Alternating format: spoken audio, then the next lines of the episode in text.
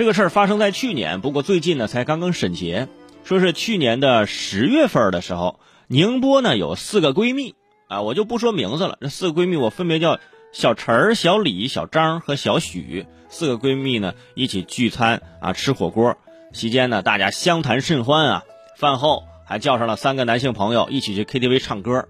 等到大家都带着醉意准备结账回家的时候呢，已经工作了的这个小李呢就抢着要买单，而这小陈儿跟小张呢，要知道这小李收入并不高，便于阻止，几人啊来来回回推推搡搡，于是动起了手来，最终啊这个小许啊看到他们在这吵起来了啊，于是要割腕自杀，大家这才停止争吵。但是事后小李呢情绪依然很激动啊，就是不理大家的劝阻，跳进池塘，最终溺亡。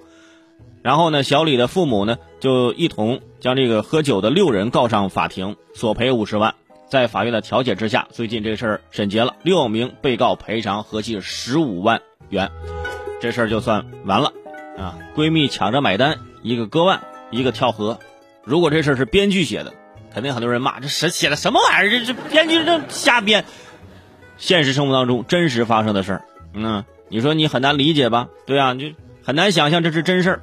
为了想买单，四个人是互相推搡、扇耳光、砸酒瓶儿有人受伤，有人还出了人命啊！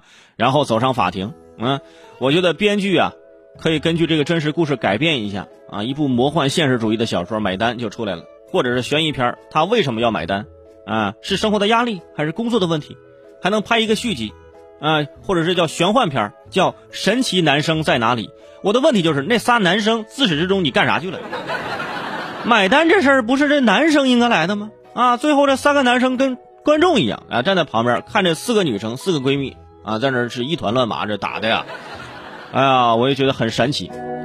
从这个新闻的发展发展经过来看，原来呢只是打架，其中一个女生喝醉了，正躺在沙发上睡觉，突然醒来，看到其他三个人打起来了，说你们不要打了，你们再打我我就我就不活了啊！结果拿刀割腕自杀了，是吧？没有人听他的。另外一个女生感到羞愧，跳进了池塘。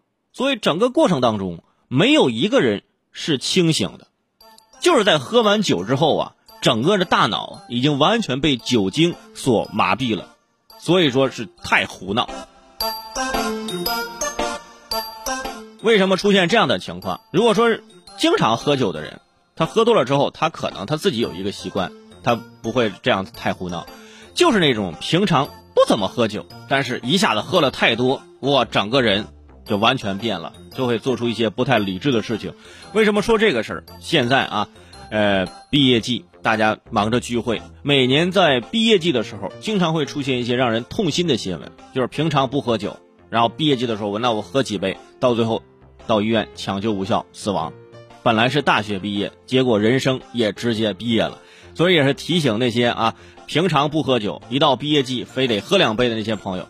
咱没有必要非得在乎这两杯，是不是？大学四年你都挺过来了，是不是？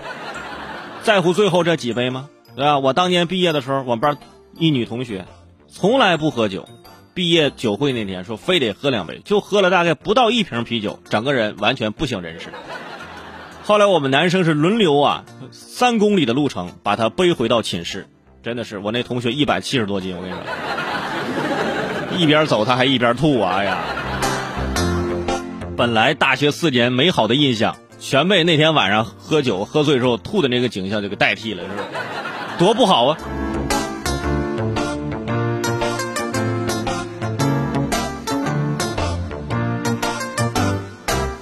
主要是这呢是给大家一个善意的提醒啊，提醒大家这多多注意啊。